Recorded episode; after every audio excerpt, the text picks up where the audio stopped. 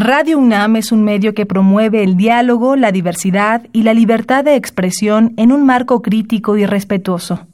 Los comentarios expresados a lo largo de su programación reflejan la opinión de quien los emite, mas no de la radiodifusora. La Comisión Nacional de los Derechos Humanos, la Facultad de Derecho de la UNAM y Radio UNAM presentan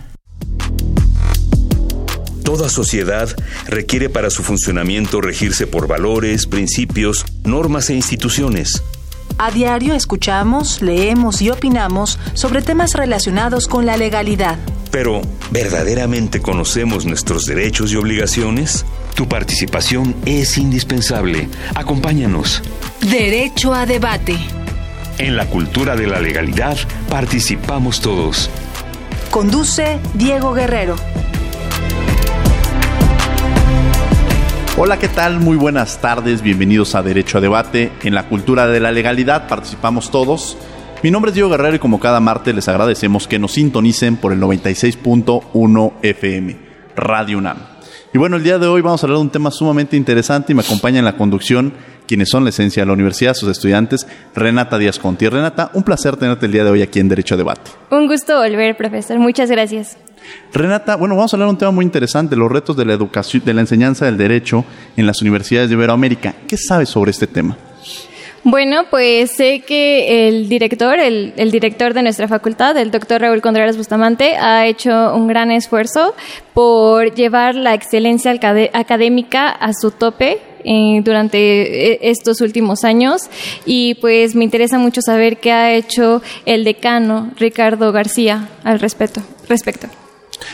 A ver, Renata, hay un tema que para mí es muy importante y es precisamente, hay un programa de la Facultad de Derecho, tú eres parte de este programa, el programa Excelencia Académica. ¿En qué consiste este programa?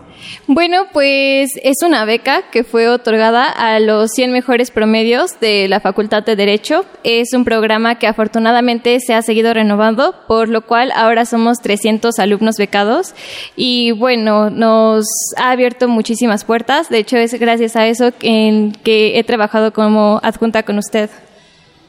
¿Y este programa ya existía o es...? No, nosotros somos la primera generación, somos la, primera, la generación más grande y gracias a el gran esfuerzo que hemos realizado y los resultados que hemos entregado es que se ha podido renovar año tras año sin lugar a dudas, esta, esta alianza que desde luego bajo los esfuerzos del doctor Raúl Contreras Bustamante y el compromiso de los estudiantes ha permitido que precisamente se abran estas puertas y que muchos de los estudiantes que están con esta beca de alguna manera tengan este vínculo posteriormente y se refuerce la enseñanza del derecho, que es el tema que vamos a abordar el día de hoy. Vamos a escuchar las voces universitarias que conoce nuestra comunidad del tema que vamos a abordar el día de hoy y presentaremos a nuestros invitados. No se vayan. Las voces universitarias.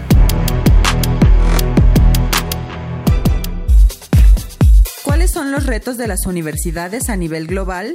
Yo pienso que sería el buscar motivación, ya que eso es lo que hace falta en muchas universidades, el querer seguir estudiando esa carrera y poder seguir adelante y desarrollarse también en esa carrera. Yo pienso que una de las principales necesidades sería motivación e infraestructura tener pertinencia en sus programas de estudios para que los alumnos realmente desarrollen las competencias que son necesarias para los empleos que están ofertando la industria. Reducir la deserción, estar bien equipadas en cuanto a laboratorios y mantener un profesorado que primero se encuentre contento para que a partir de esa, de esa emoción que pueda llegar a tener el profesorado pueda llegar a dar clases de forma creativa y que convenza a los estudiantes que le gusten. Síguenos en Instagram, Facebook y Twitter como Derecho a Debate.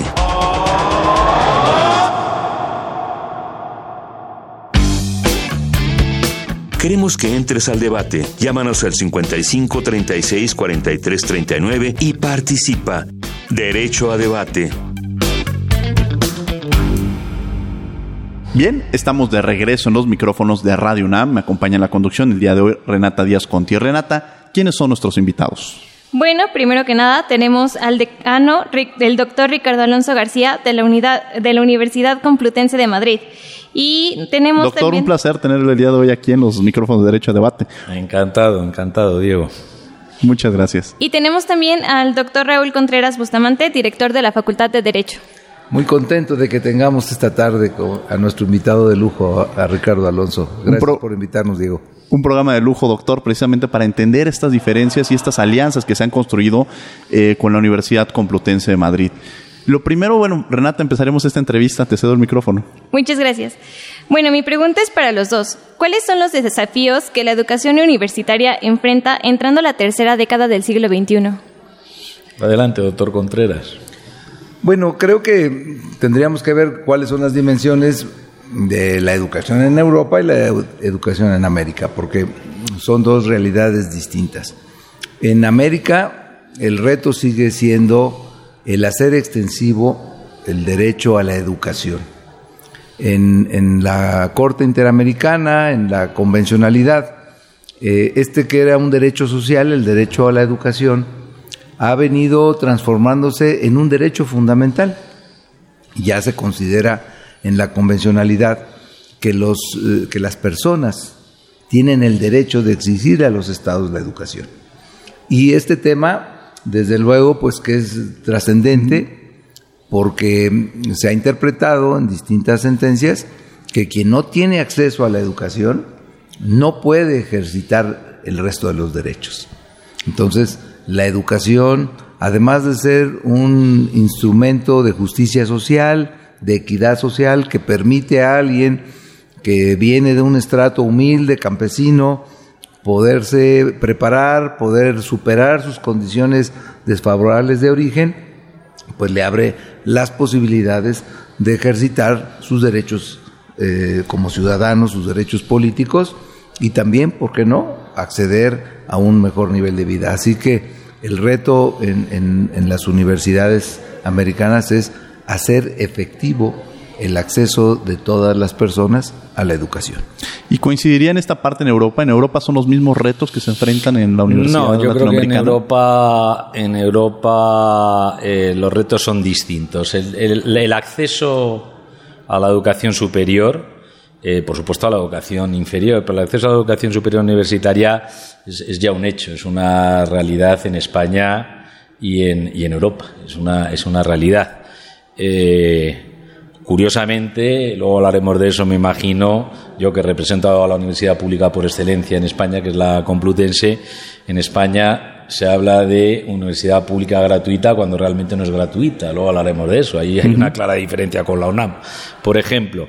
Pero aun teniendo un, determinado coste el acceso a la universidad, eh, nadie, nadie realmente, ni en España ni en Europa, queda fuera de la universidad por falta de, recursos.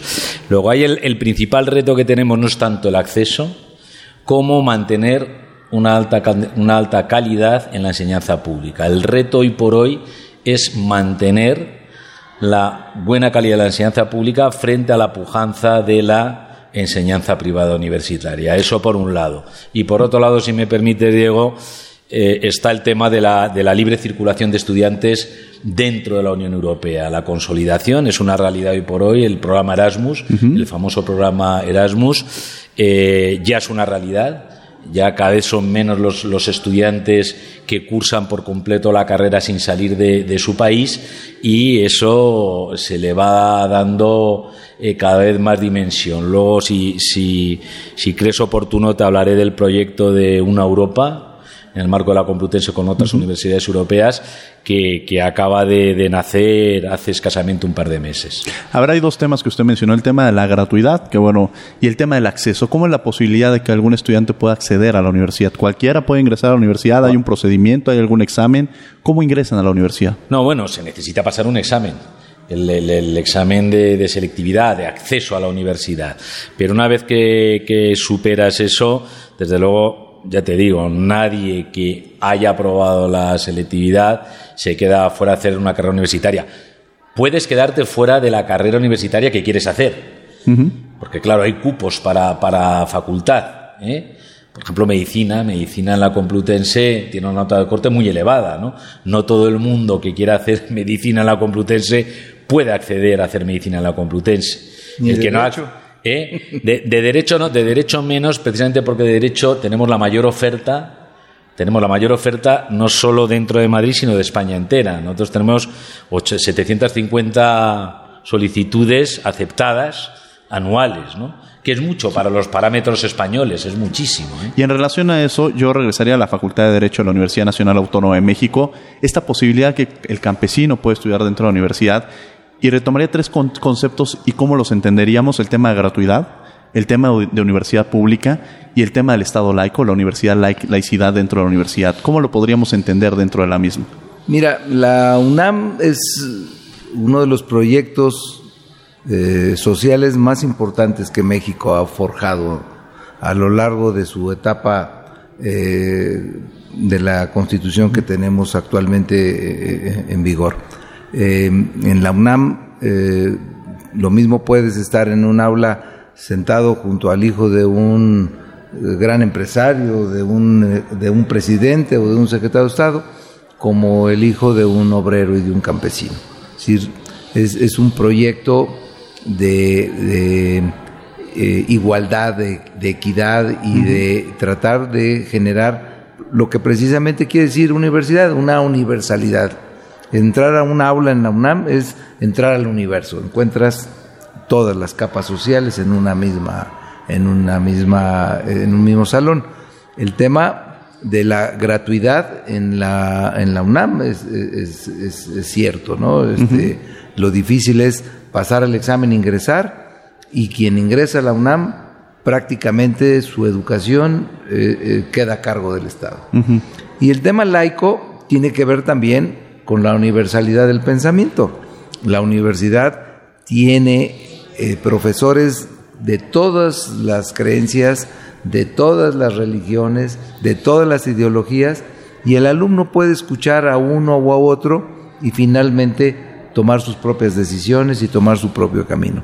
Eh, la laicidad no solamente la ubicamos pues como el respeto a, que no haya ninguna injerencia de ninguna eh, creencia religiosa, sino también la posibilidad de que haya una total apertura de todas las ideologías y todas las formas del pensamiento.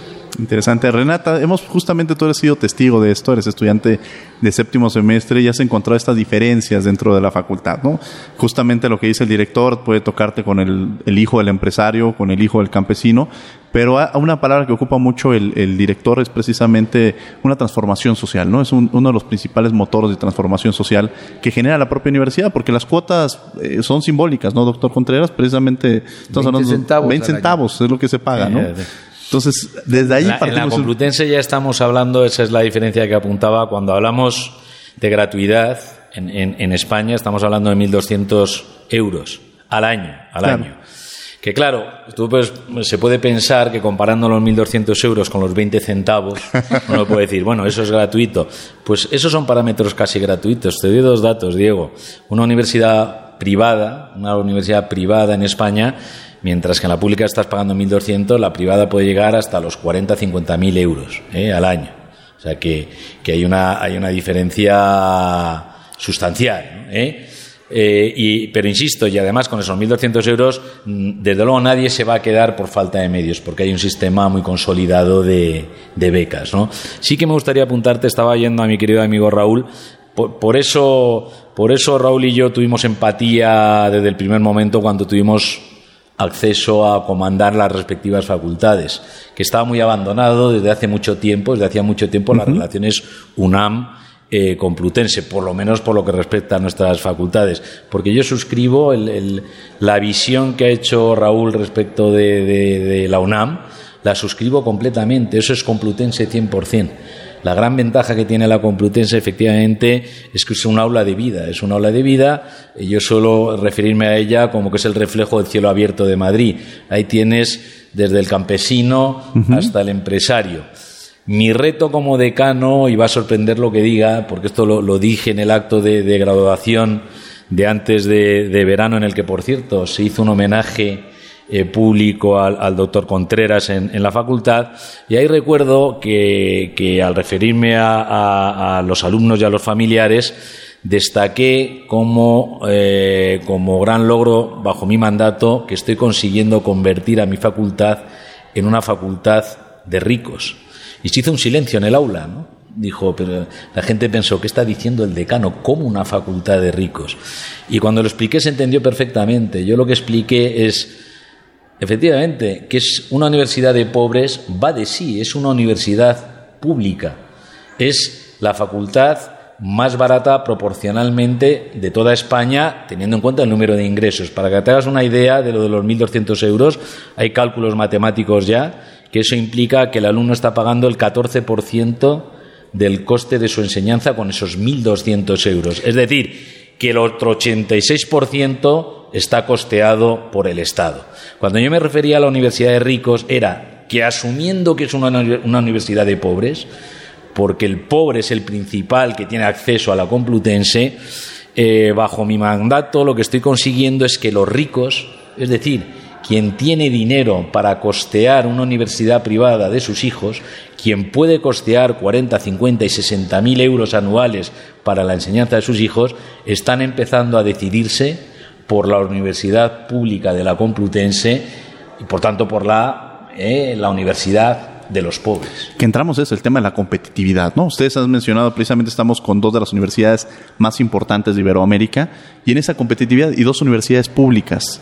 Y justamente cuál es el reto que hay y cuáles son los retos que existen con esta universidad pública frente al mercado, frente a las universidades privadas, doctor Raúl Contreras Bustamante. Mira, yo creo que el tema es eh, saber cuál es el rol social que juegas como universidad.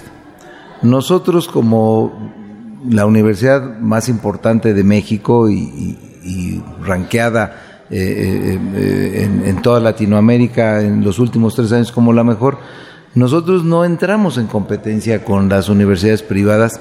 Ellos se dedican a formar licenciados en Derecho o abogados para litigio, para las empresas, para el mundo empresarial, y nosotros aspiramos a formar juristas juristas en el más extenso sentido de la palabra, gente culta, gente que conozca de historia, gente que conozca de derecho, gente que esté consciente de cuál es la problemática del país.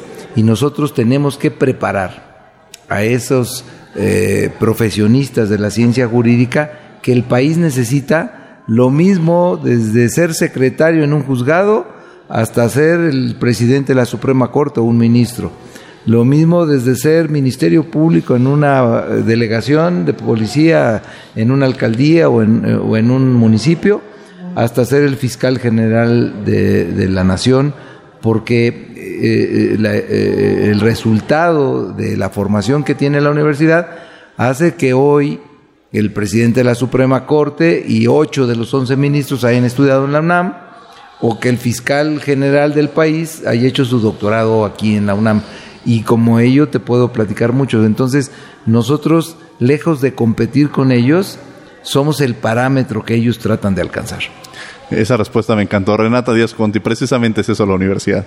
Sí. Ah, yo tengo una duda para ambos. Eh, Resalta en la conversación que ambas facultades han modificado recientemente sus planes de estudio.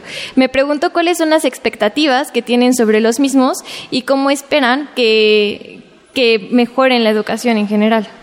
Mis expectativas son excelentes, entre otras cosas, entre otras cosas porque yo conseguí, vamos, yo, yo como decano, el equipo de Canal, conseguimos convencer a la facultad para un cambio de plan de estudios que ha sido el segundo en 70 años.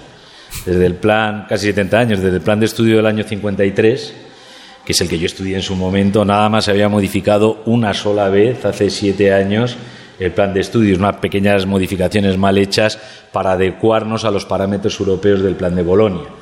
Se hizo deprisa, deprisa y corriendo, creo que de manera incorrecta, y hace apenas unos meses, en mayo, antes de verano, conseguimos aprobar por unanimidad en la Junta de Facultad, la Junta de Facultad son 75 miembros, el nuevo plan de estudios.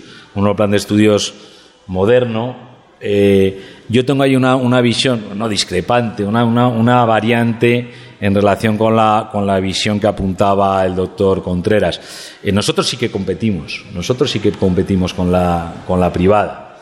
Asumiendo lo que ha dicho el doctor Contreras, que lo hacemos también, nosotros estamos destinados a formar juristas y juristas de lo público, pero también eh, la sociedad nos reclama preparar a nuestros, a nuestros estudiantes para trabajar en el mercado privado, para actuar como abogados, para intervenir como abogados de multinacionales, de pequeños despachos, y ahí competimos, ahí competimos teóricamente en desventaja con las universidades privadas.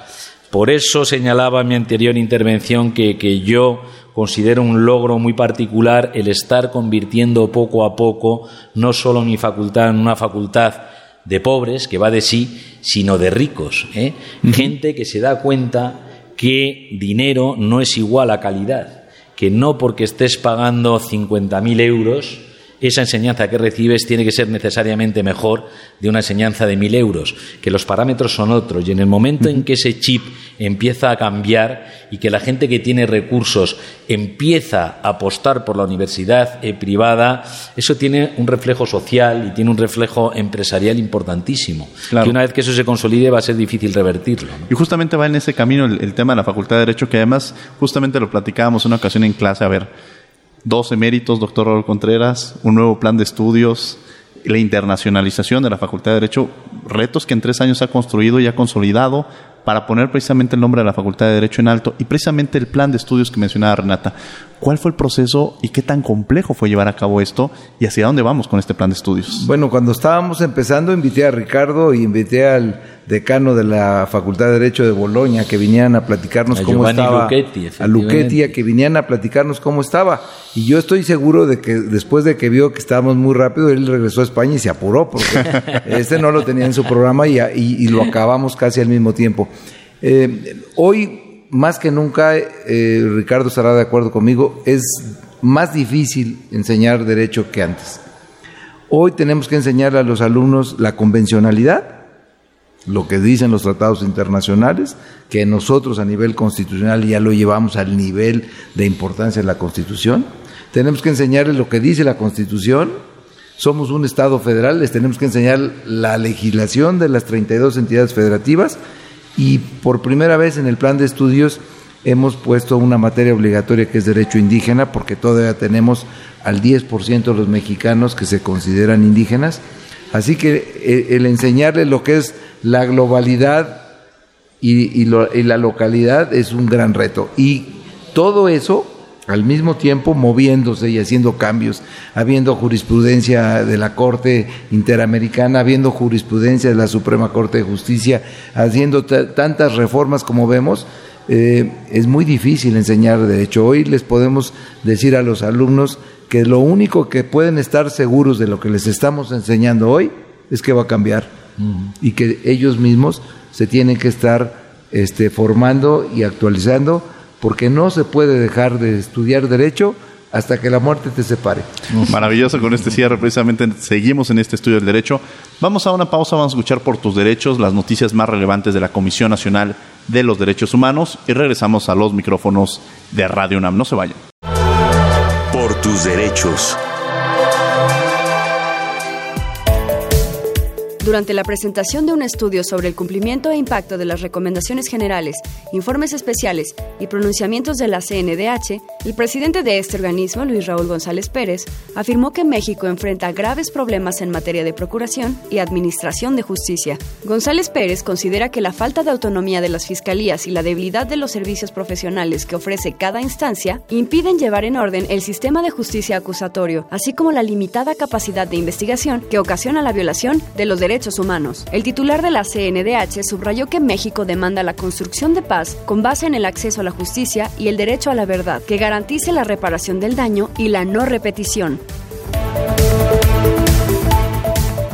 Durante el foro Origen y Evolución de las Instituciones Nacionales de Derechos Humanos, se rindió homenaje al doctor Jorge Carpizo, fundador de la CNDH. En el marco de este evento nacional, Luis Raúl González Pérez, titular de este organismo, afirmó que no basta con que el ombudsperson ostente autonomía normativa. Esta debe ejercerse a plenitud y reflejarse en su quehacer cotidiano. Asimismo, destacó que en la defensa de la dignidad de las personas no hay adversidades, que los ombudsperson trabajan con todos los órdenes de gobierno y destacó que cuando una institución no acepta ni atiende sus recomendaciones, se debilita y peor aún, lastima más a las víctimas. La Comisión Nacional de los Derechos Humanos te invita al foro La Política Social en México y los Derechos Económicos, Sociales, Culturales y Ambientales, también llamados DESCA, jueves 3 de octubre a las 11 horas en el Auditorio Benito Juárez de la Facultad de Derecho de la UNAM. Circuito Interior sin número en Ciudad Universitaria. Informes al 5681-8125, extensión 1876. Escuchas Derecho a Debate.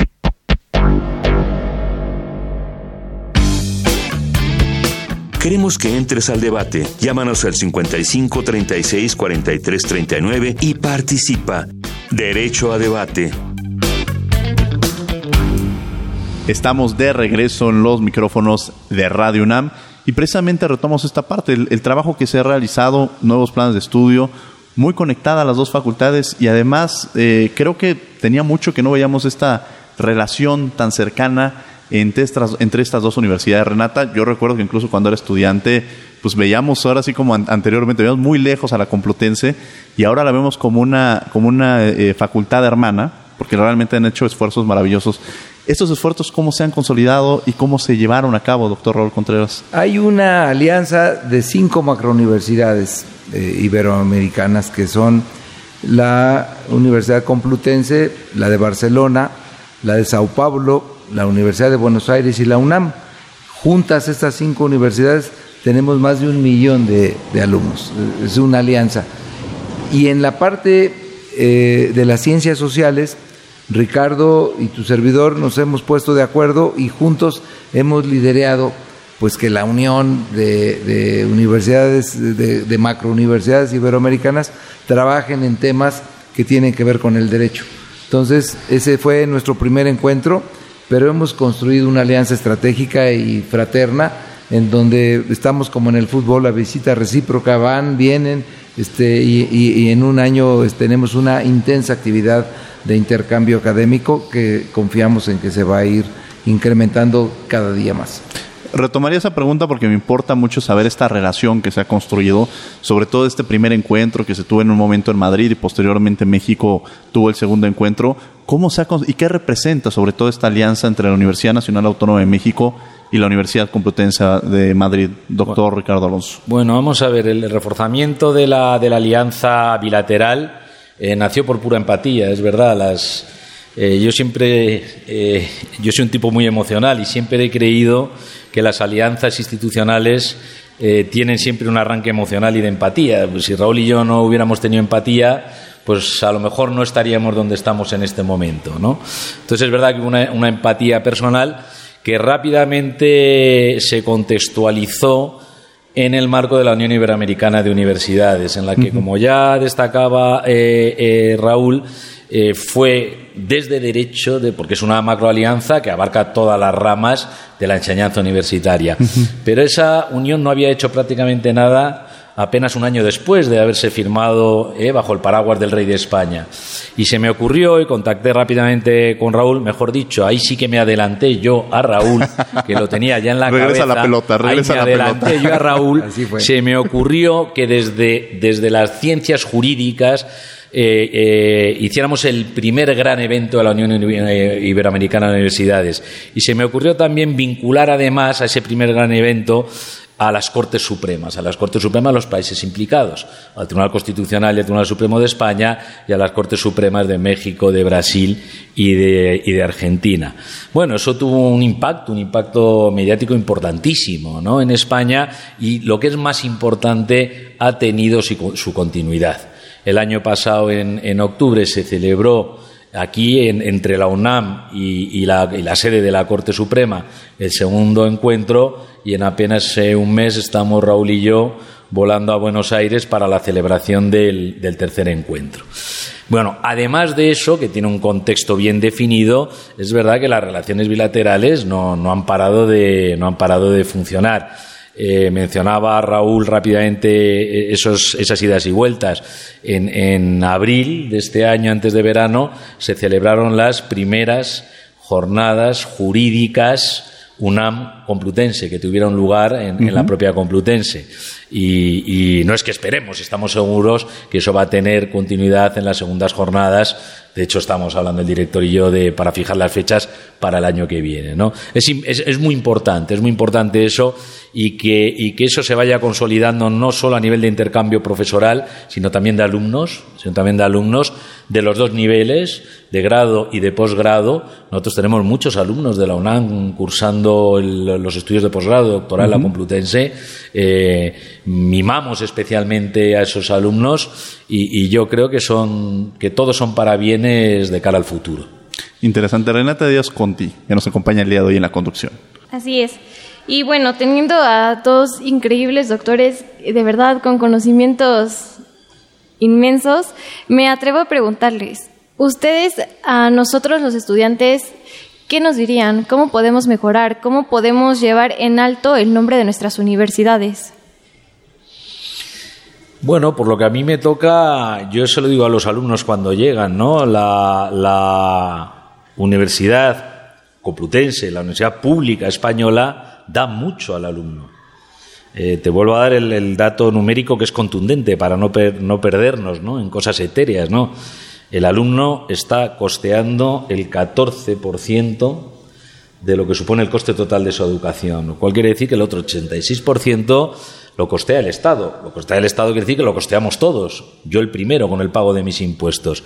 Y entonces yo a los alumnos eh, en las jornadas de bienvenida eh, les doy la bienvenida y justo a continuación les digo que tienen que eh, estudiar con sentido de la responsabilidad, que eso que reciben de la sociedad tienen que revertirlo ellos el día de mañana. Y la, manera, la primera manera de empezar a revertir eso que reciben eh, de lo público es precisamente eh, estudiando con responsabilidad, sin, sin que ello implique, lo subrayo, eso también, sin que ello implique disfrutar de la vida. ¿eh?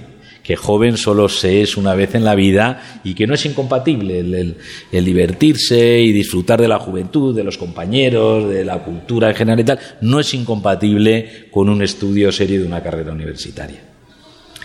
Doctor Contreras Bustamante. Mira, yo eh, igual cuando les damos la bienvenida a los jóvenes les digo que entrar a esta universidad es la gran oportunidad de su vida y que pudiera ser en algunos casos la única gran oportunidad de su vida de poder superar las condiciones desfavorables de sus orígenes.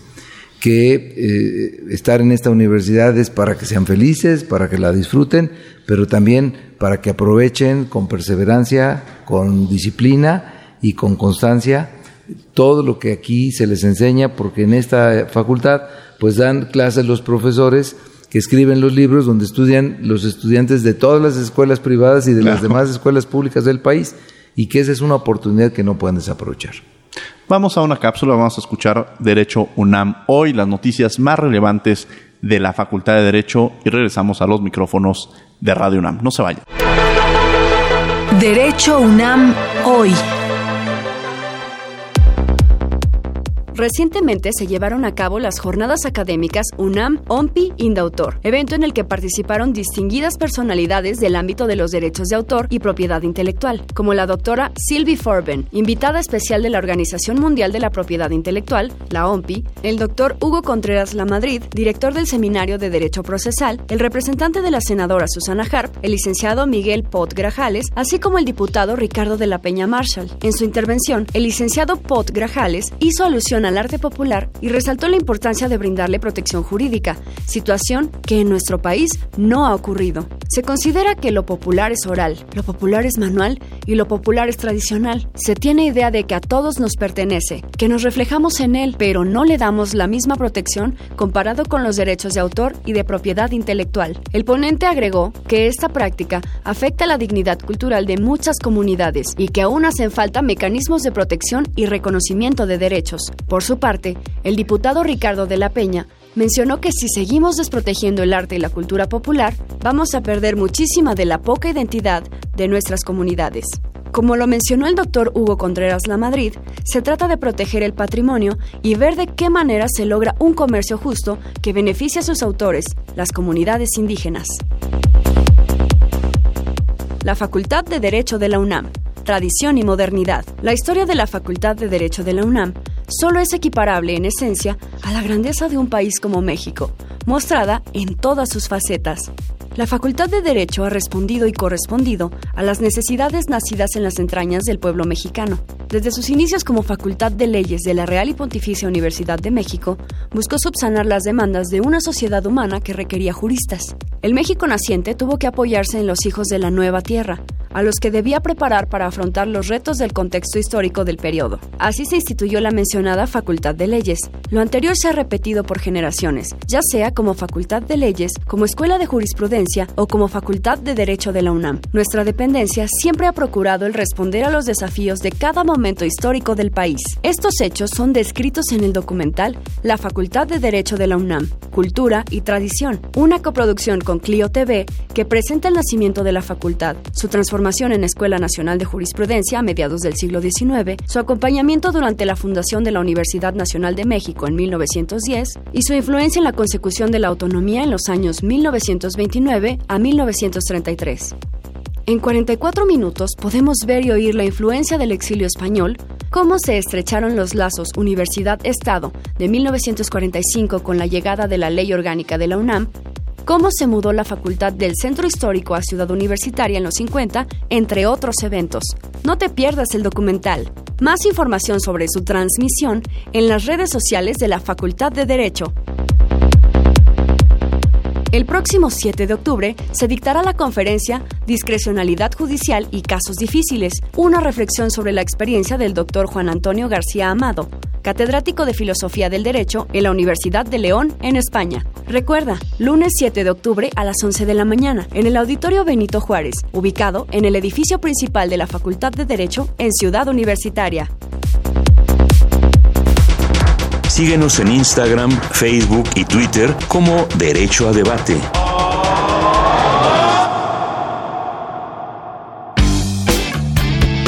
Queremos que entres al debate. Llámanos al 55 36 43 39 y participa. Derecho a debate. Bien, esto fue Derecho UNAM. Hoy las noticias más relevantes de la Facultad de Derecho a lo largo de la semana. Estamos de regreso en los micrófonos de Radio UNAM.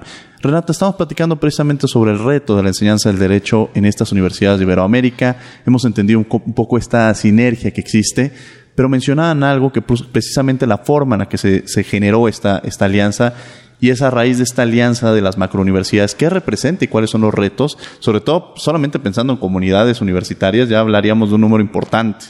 Entonces, sumado a eso, ¿cuáles son los retos o por qué surge esta necesidad de unificarse o de, o de relacionarse con estas cinco macrouniversidades, doctor Raúl Contreras Bustamante? Mira, como lo veo desde las ciencias sociales, somos la, la sociedad, la generación en la historia de la humanidad, todos nosotros, que más derechos ha tenido.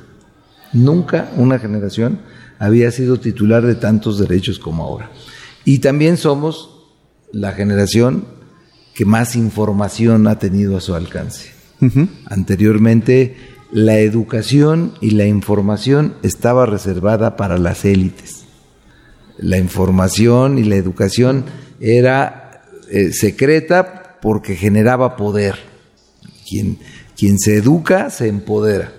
Y eso en, en, esta época donde la enseñanza y el conocimiento ya no es reservado para las élites, sino es un derecho eh, fundamental para todas las personas, pues nos viene a generar una, una necesidad de, de, de poder intercambiar experiencias, intercambiar necesidades, intercambiar problemas, aspiraciones entre estas cinco fabulosas macrouniversidades.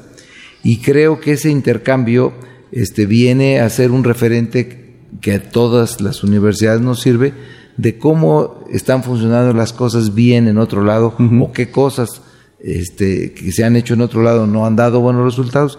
Y eso nos permite a nosotros pues ser mejores en nuestro papel fundamental de educadores porque finalmente Ricardo y yo somos educadores y coordinamos a los educadores que forman a los próximos juristas del futuro. Que además es muy interesante porque rompe con la ideología, rompe con temas políticos. Es decir, pensamos en universidades de distintos países y los rumbos o los caminos de la educación tienen otros rumbos a los intereses muchas veces ideológicos y políticos y a pesar de lo que se pueda llevar a cabo, se sigue trabajando y se sigue consolidando esta relación. Es decir, han hecho dentro de las universidades una alianza mayor que muchas veces las que hacen en, la vida política o entre gobiernos, cosa que se vuelve muy, muy interesante. Renata Díaz Conti. Bueno, mencionábamos también que hay muchos proyectos en conjunto entre estas dos universidades. Doctor Ricardo Alonso García, le pregunto, ah, ¿viene algo en específico a México? Sí, bueno, vamos a ver. Estamos hablando genéricamente, que es lo ideal, de primero de alianzas de universidades. Yo sí que me voy a permitir eh, eh, eh, el destacar una cosa. Desde la perspectiva de las ciencias jurídicas y sociales, pues claro, esto es una macroalianza de universidades. Yo no puedo decirte cómo van las cosas entre las facultades de biología o de matemáticas de esas universidades. Yo, te, yo lo que sí que puedo decir es que esa alianza ceñida o circunscrita al ámbito de las ciencias jurídicas y sociales eh, tiene unos protagonistas muy claros que han sido la Facultad de Derecho de la UNAM y la Facultad de Derecho de la Complutense. Fueron los protagonistas iniciales y lo siguen siendo y lo siguen siendo y no, y no es malo que sea así. ¿Qué quiero decir con esto? Pasa en la misma Unión Europea, ¿no? que es, donde yo vivo. Pues la Unión Europea, desde antaño, desde los años 50, depende, depende la evolución, la intensificación de qué, de cómo funciona el eje franco-alemán. O sea, es el, eje franco-alemán es el que va tirando del carro. ¿no? Pues nosotros, sin pretenderlo, la realidad es que las dos facultades somos, hemos sido y somos, de hecho, en estos momentos, los que estamos, las que estamos tirando del carro de esa Unión Iberoamericana entre todas esas eh, facultades. Dicho eso, insisto, los, contactos eh, son continuos. Eh, te voy a poner un ejemplo bien concreto. En estos momentos del más alto nivel, en estos momentos se incorporó el 2 de septiembre de este mismo mes, el 2 de septiembre se incorporó a la Facultad de Derecho en calidad de profesor visitante con su año sabático correspondiente el doctor Eduardo Ferrer MacGregor, que como a todo el mundo conocerá o, debería, saber, es el, es el presidente actual de la Corte Interamericana de Derechos Humanos, de nacionalidad mexicana y lo que es más importante, profesor de la UNAM. Pues bien, en este momento está disfrutando de un año sabático en su calidad de profesor de la UNAM, porque sigue presidiendo la Corte Interamericana, lo está disfrutando en la Universidad Complutense. ¿eh? Eso dice mucho, dice mucho. Estamos hablando del presidente de una de las tres cortes regionales más importantes en materia de derechos humanos, ¿no? que es la Corte Interamericana, junto el Tribunal Europeo de Derechos Humanos y el Tribunal de Justicia de la Unión Europea. Pero bueno, el hecho de que ese, ese presidente, que es profesor de la UNAM, con todo el abanico de posibilidades que tiene, que se le ofrece una persona con, la capacidad y el currículum de, Eduardo de elegir entre universidades, cualquier universidad norteamericana del globo terráqueo, y el decidir irse a investigar durante un año precisamente a la Facultad de Derecho de la Complutense, pues es un ejemplo eh, bien concreto de, cómo, de cómo esta, esta alianza estratégica que hemos estado impulsando con nuestros mandatos, Raúl y, yo mismo, pues va, va teniendo sus frutos. Ahora, por naturaleza de origen, quizá existía, debía existir esta alianza, ¿no? La propia Universidad Nacional Autónoma de México tiene sus propios antecedentes con las universidades españolas. El, exilio español fue un ejercicio muy interesante que coadyuvó con la Universidad Nacional Autónoma de México, que la reforzó en muchos aspectos. Un ícono también del, ámbito jurídico que también estuvo en sabático fue el doctor Jorge Carpizo, que maestro de la Facultad de Derecho y que en su momento investigador de, de la UNAM y que en su momento estuvo con la Complutense pero parecerían naturales, pero se han venido consolidando justamente lo que dicen. O sea, estos perfiles o el, ejercicio que ustedes, que ambos directores, tanto el director como el decano, han construido, han permitido fortalecer precisamente la alianza y desde un tema tan importante que es el derecho, ¿no? Que es de nuestros orígenes, precisamente hablando de sistemas jurídicos, pues tenemos, venimos, provenimos de la propia familia jurídica. Yo destacaría, si me permites, Diego, entre facultades entre facultades. Las relaciones entre la Facultad de Derecho y Jurídicas, el Instituto de Investigaciones Jurídicas, siempre estuvo ahí.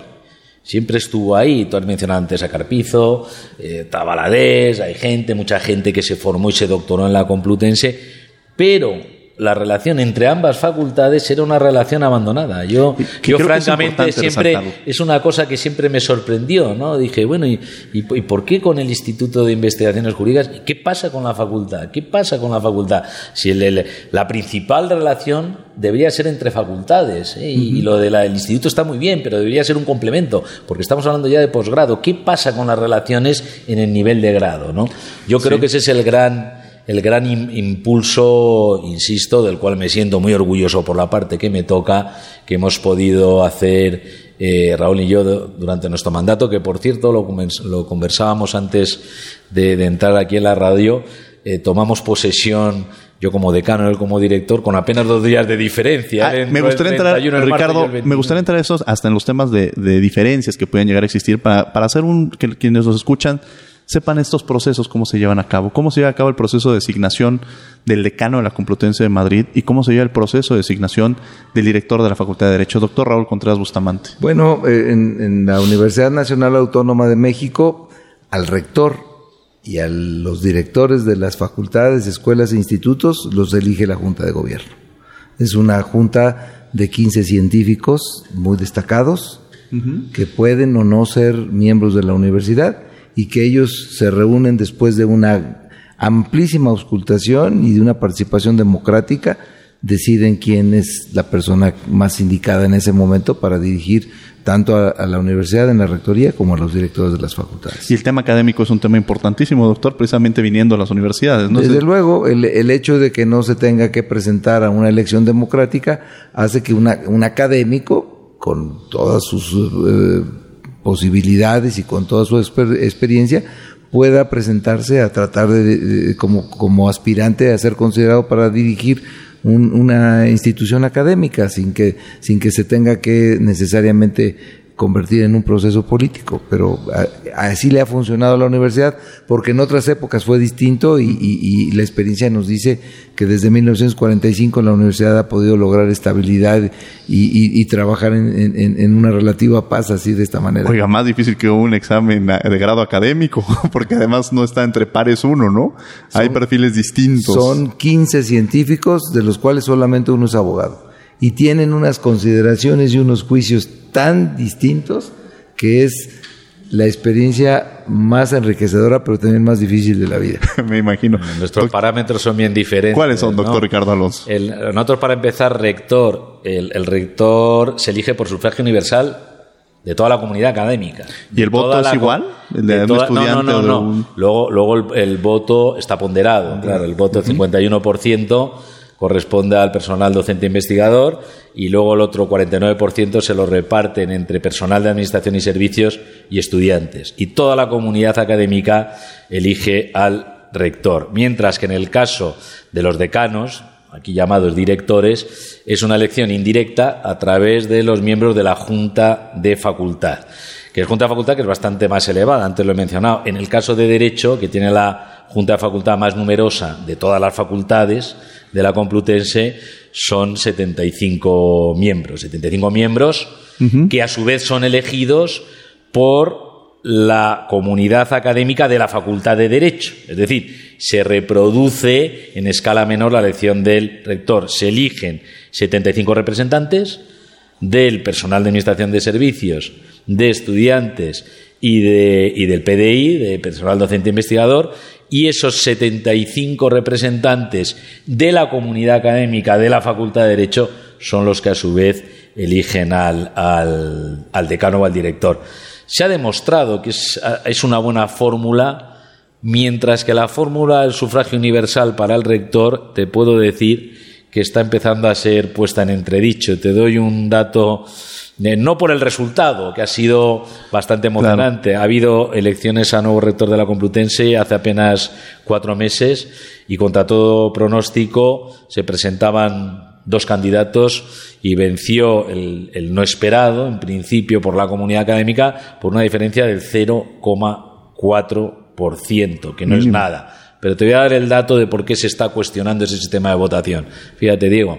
Estudiantes La Complutense tiene más de 80.000 estudiantes. Más de 80.000 estudiantes, que en voto ponderado representan parece que son el, el 20% en la votación del rector, en la elección del rector. ¿Sabes cuántos estudiantes fueron a la urna? A la urna. ¿Cuántos fueron? No llegaron a 3.000. Mm. No llegaron Una baja a 3.000. participación. Para que sepas de lo que estamos hablando, ¿no?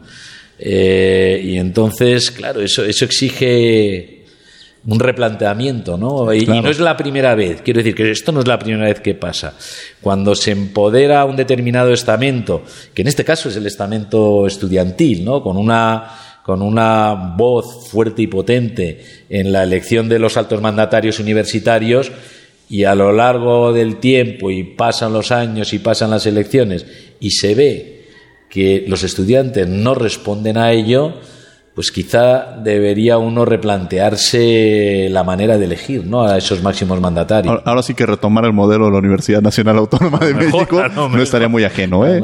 Es, es uno de los ejercicios muy importantes y me parece que eso fortalece a, la propia, a las propias universidades.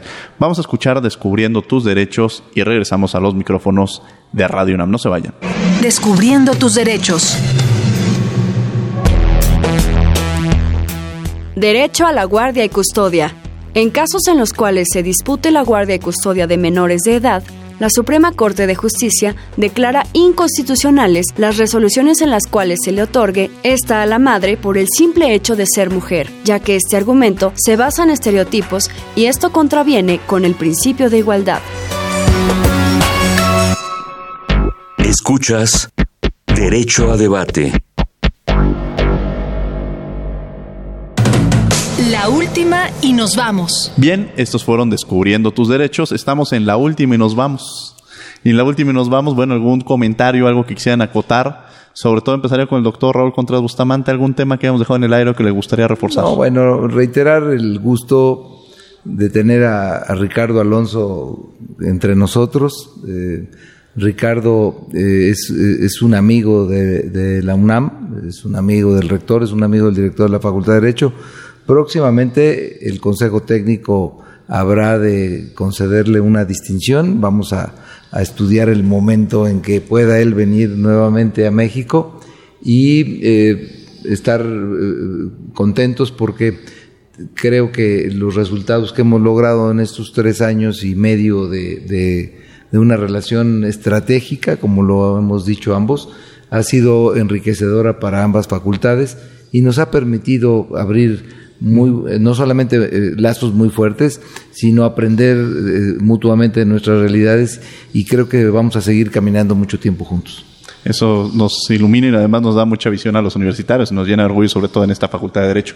Antes le robaré unos minutos, doctor Contreras, hablar del Consejo Técnico. ¿Qué es este Consejo Técnico? ¿Qué, qué representa el Consejo Técnico? El Consejo Técnico es la autoridad máxima de la facultad, es un órgano colegiado en donde están representados de manera electiva eh, los representantes de todos los colegios de profesores y que son eh, una especie de poder legislativo de, de, la Facultad de Derecho, son los que autorizan las normas y son los que hacen el contrapeso y también el apoyo para la gestión del director. Interesante, sobre todo en este ejercicio de, de relaciones que se generan.